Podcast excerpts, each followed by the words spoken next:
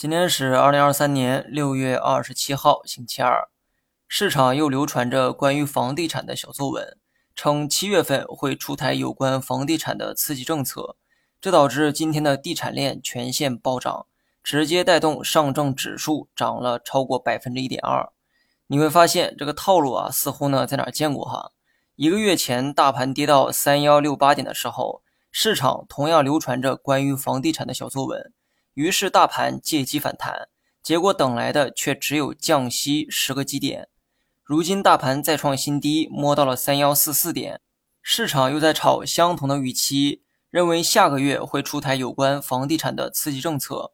有的人呢一直在揣测消息是真还是假，但重点啊根本就不在于此哈，重点不在于政策是否会出台，而是出台后的政策力度到底有多大，而这一点谁也无法预测。最近市场的波动啊开始加剧，但我的观点始终不变。做长线看价值，我认为目前的价值啊值得配置哈。昨天呢也说过，只要你的仓位还有富余，在目前的位置加仓是没问题的。有人后悔没在三幺六八点的时候加仓，可大盘跌到三幺四四点的时候反倒不敢加了。对此我表示不太理解。如果等反弹后才认可前面的低点所代表的价值。那这种行为还是投资价值吗？难道不是交易价格吗？长线的问题啊，不用一遍一遍的来问我哈。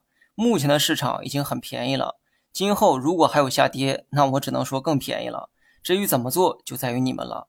短线的话，我还是建议保守一些比较好。先不说消息面能否落地，今天这个成交量也很难维持连续反弹，所以今天的反弹只当做反弹去看。反转还需要更多基本面的落地。好了，以上全部内容，下期同一时间再见。